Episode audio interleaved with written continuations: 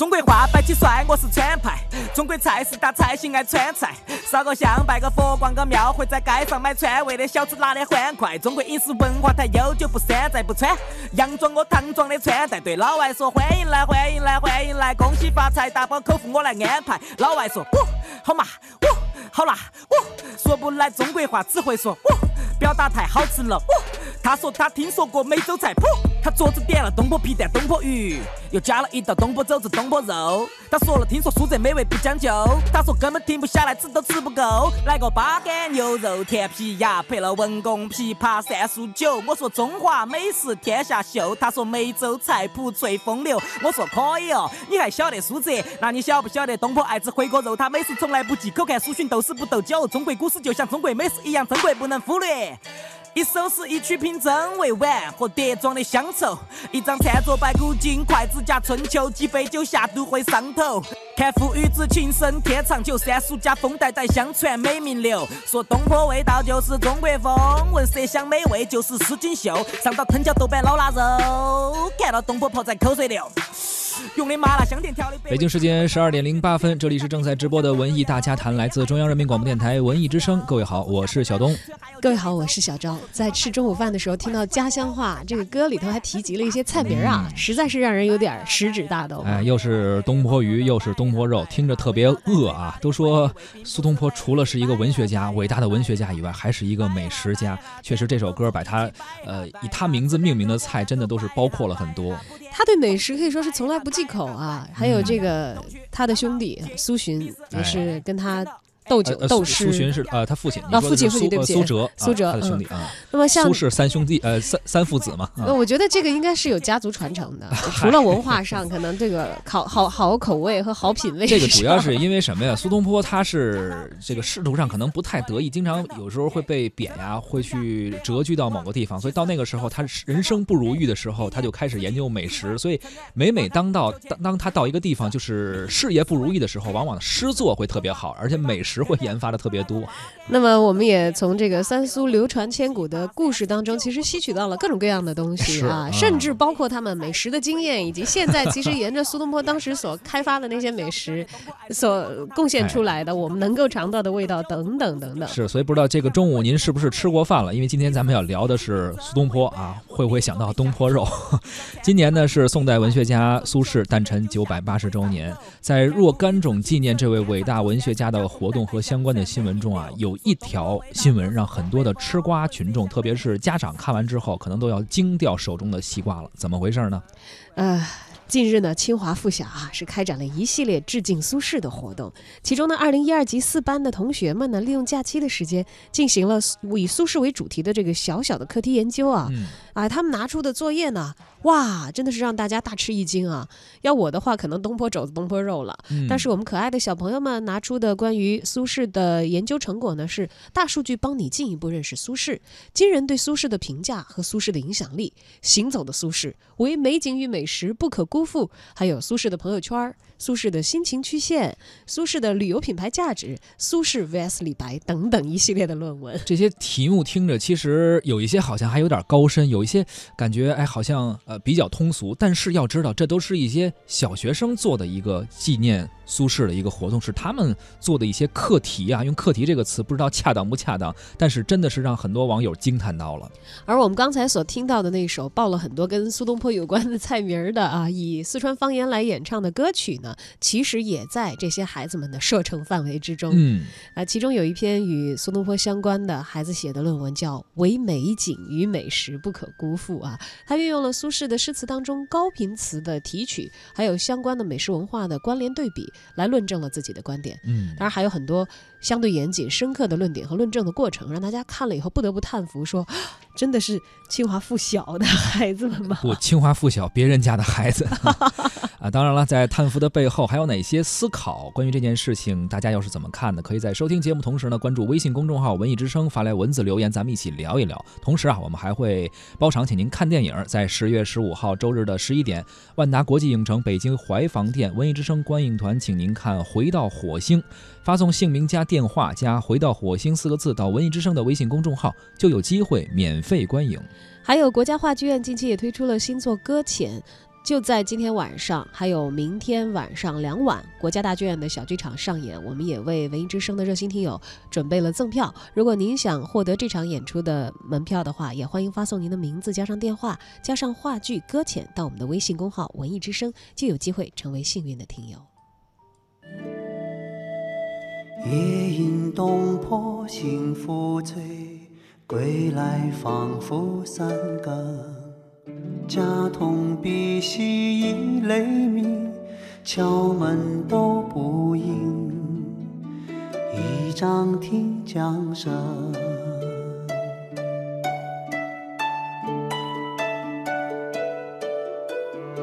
长恨此生非我有，何时忘却营营？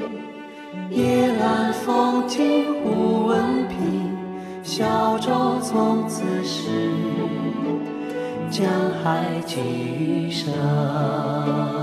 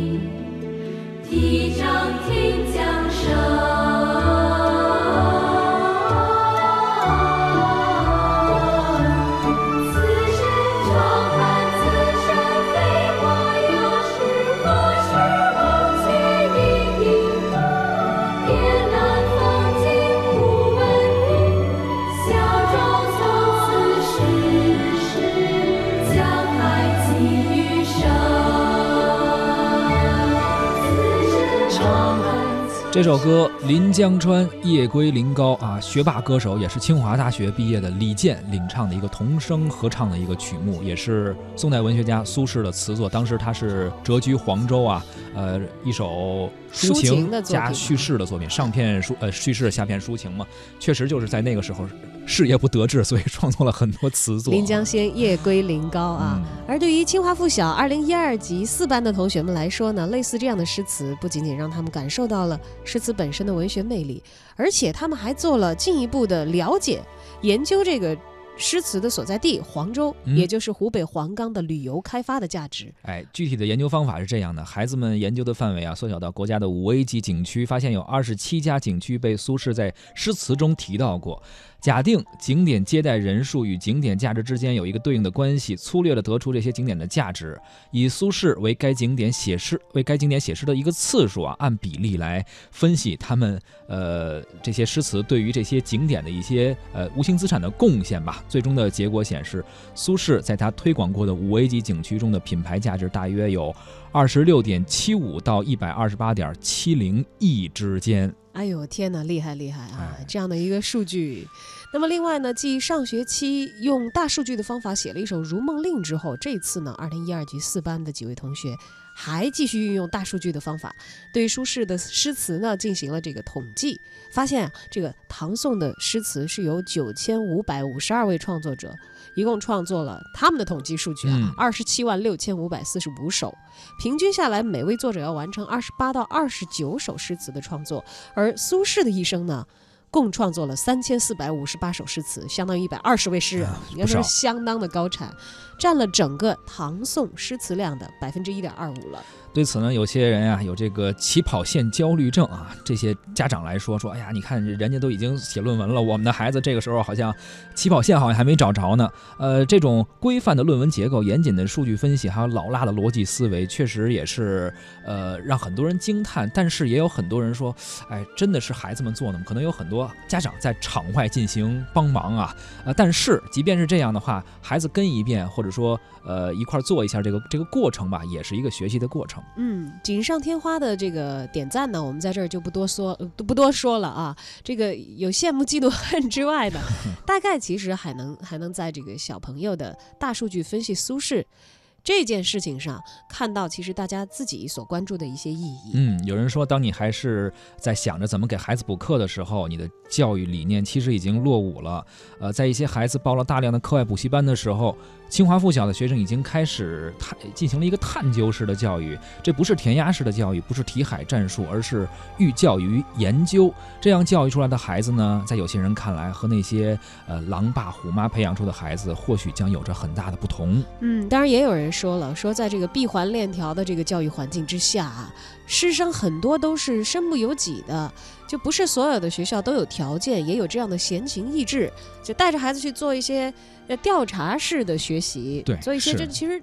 上大学的人会觉得这个有一些田野调查，呃，构建论文的一些科学的嗯方法在里面，但对于小学的孩子们来说，应该是非常非常的新奇了。嗯，而且也不是每个学校的孩子可能都有这样的机会。确实，无论是对学校也好，对家长也好，对老师也好，包括对学生也好，虽然说都想进行素质教育，都想做这些比较开放式的这种的教学的过程，但是真的最后的成绩可能是压在自己身上的一个压力，不敢这样去放开呀。嗯所以说，清华附小的这些孩子们还是挺幸福的，挺幸运的，能有这样的机会。还有人说了，说这个是代际资源的一个差距。你想从论文的研究方法，你就可以看出来，学生父母的文化水平，那当然学生的老师的这个呃带领大家去做这个作业、出这个作业的题的这个人的水是平、啊。这个新闻出完之后，我还特意去查了一下清华附小的招生的一个说明，我看了一下，大概几个条件。第一，可能是呃在清华工作的家长的子弟，同时还要住在那一片儿。你想啊，学区房第一很贵，第二你得家长都是可能会是在清华工作的人。你想这个这文化水平是不一样啊，所以真的他们带着孩子去做这些逻辑、这些模型、这些论文的话，那肯定就是呃这早就超过了 一般的中国家长参与家庭作业的水这，个确实只有羡慕嫉妒恨的这种可何能了况还是小学啊啊！是。所以，对于今天我们所提到的这个事儿，我们也邀请到了文艺大家谈的特约媒体观察员、中国文化报的资深记者胡克飞。他呢，同时也是一位有着高校附小 就学经历的人。听听他是怎么说的。恰逢苏轼诞辰九百八十周年啊，北京这个清华附小开展了一系列致敬苏轼的活动啊。这个六年级的学生们用大数据分析苏轼，还写了论文。我看到他们通过小组讨论的方式，分工完成了呃什么大数据帮你进一步认识苏轼啊，苏轼的朋友圈啊，苏轼的心情曲线呢，苏轼对决李白这种论文很有意思啊，尤其是里面有一些关于。旅游的那些数据分析，我觉得甚至对于专业人士还有那么点指导价值。我相信呢，明眼人都能看出来，这是一份家长作业啊。孩子们也都在论文里说啊，是在自己父母的帮助之下完成的啊。然后我就看到有网友酸酸的说，这又是拼爹了吧？啊，这什么清华的呃父母，清华的子弟就怎么怎么着了吧？自己的孩子这个又输在起跑线上了吧？如何如何？这个高校子弟。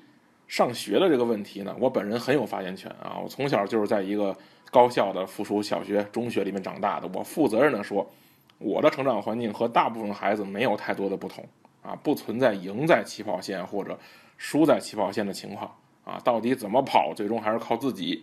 看到这个消息呢，我其实特别想跟大家聊聊家长作业的这个事儿。我经常听到身边为人父母的朋友跟我抱怨。说又被这个老师布置了如何如何的作业啊，小到幼儿园的，大到中学的都有。他们抱怨的主要原因呢，就是这些孩子们力所不能及的作业，最终呢变成了家长们的负担啊。我看有一些是动手能力的一些作业啊，大一点的有些是写作类的、思考类的。清华附小这次活动呢，我觉得针对的是六年级的孩子。看到最终的这样结果呢，我觉得呢，一定是加入了家长大量的心血，而这种心血呢。并不是简单的代笔啊，不是说这孩子作业写不完了，家长帮着写，而是能看出家长用时间精力陪伴孩子完成作业啊，并且引导他们进入这种科学的思考方式、规范的论文书写的方式啊，这个包括一些严谨的做表啊，引导他们理性的分析问题啊。我觉得很多孩子最初很有可能看到最这个作业的时候呢，是两眼一摸黑的。但是在整个过程中，通过家长的参与，我相信大部分完成这个作业的孩子，最终或多或少都有收获。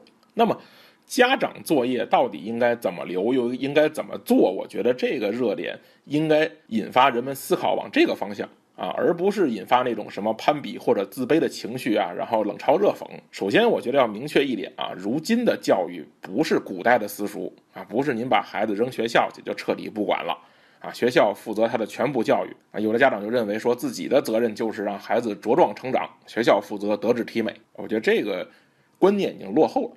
啊，甚至呢，有些家长是以自己工作忙、没精力、没能力辅导作为借口啊，他们理所应当的认为学校要承担所有的教育工作啊。的确，学校的建设和运行的确是将知识以及学习方法通过固定的一些方式教授给孩子，但由于我们现行的教育模式和授课方式以及最终面临的升学压力，导致学校必然承载不了所有的教育责任。那么这些。合作型啊，动手型啊，思考类的、分析类的，耗时间且收益不是显而易见的，是潜移默化的这种教育呢，很多时候是需要在课外来完成的。那这个时候呢，就需要孩子们在课外或组成小组，或以自己家庭为单位进行训练。那么，针对这样的能力提升，设置这样相应的家长作业，我觉得是善意的啊，不是单纯折磨家长。对于家长而言，自身知识储备有差异是很正常的。但是教育理念的差异导致了人们对待家长作业产生了不一样的看法。就比如说大数据分析苏轼这个事儿，可能很多家长第一时间拿到这个作业的时候是嗤之以鼻啊，还让不让我们休息了？但殊不知，这个在这个过程中陪伴孩子、辅导孩子、参与孩子的学习，引导他们完成自己可能遥不可及的作业带来的好处有多大？这里不仅仅带来的是知识的增多，还能增进孩子们的自信以及。对待困难甘于面对、肯解决的态度啊！如果您能明白这些，可能就不会觉得这样的家长作业是折腾自己了。很多家长愿意把“赢在起跑线”挂在嘴边儿。那么起跑线呢，是一个体育用语。那么我想说两个例子啊，我们中国的飞人刘翔和牙买加的飞人博尔特啊，这是我们亚洲甚至世界公认的飞人。这俩飞人都是出了名的起跑慢。但是他们最终都拿到了世界冠军。那么起跑的快慢重要，但是更重要的是平时的训练，如何理解运动，最终怎么发挥，而究竟什么是赢，哪样是输？作为家长的您，真的明白吗？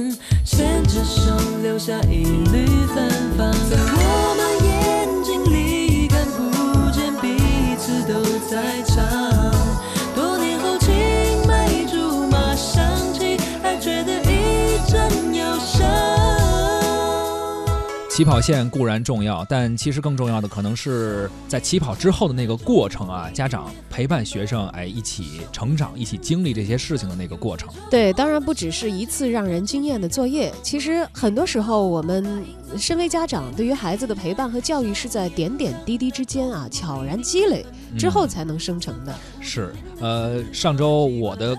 中学北大附中是进行了一个校庆，多少周年的校庆，然后再回去看，发现已经不像原来我们那样，然后去教室里面上课，他们现在已经流动起来，像大学一样，好像就是去不同的课就到不同的教室，而且同时有什么。什么各种各样的兴趣小组，现在居然还有。原来我们那时候搞乐队，在学校里面都得是自己私下搞，现在人家正常有摇滚乐队培训班，同时还有什么服装设计课、国学课，甚至各种各样。但是还是那句话，我觉得可能真的到学校，你得到一定程度了，可能才能搞这些。对，我觉得为什么会出现在一些大家所瞩目的一些呃知名的院校的。呃，附小啊，附中啊，啊，首先可能这些知名的院校本身在教育理念上是比较超前的，是比较敢干的，有一定的实验性。还有他们可能已经跳脱了就是唯分数论这样的一个限制。首先这东西可能不会拖累他，是。就如果你对于学校的考核都心里有数，对，还是在你的升学率或者是这些方面的时候，我觉得可能老师和孩子都会无暇顾及。再往前冲一点，从六十分到九十分，九十分到一百分这一块儿，哎，争取上一个好学校。有人跑在前头啊，我觉得先进的经验倒是值得借鉴的。是的，但是学习这事儿，老师得因材施教，孩子也得根据自己的情况来。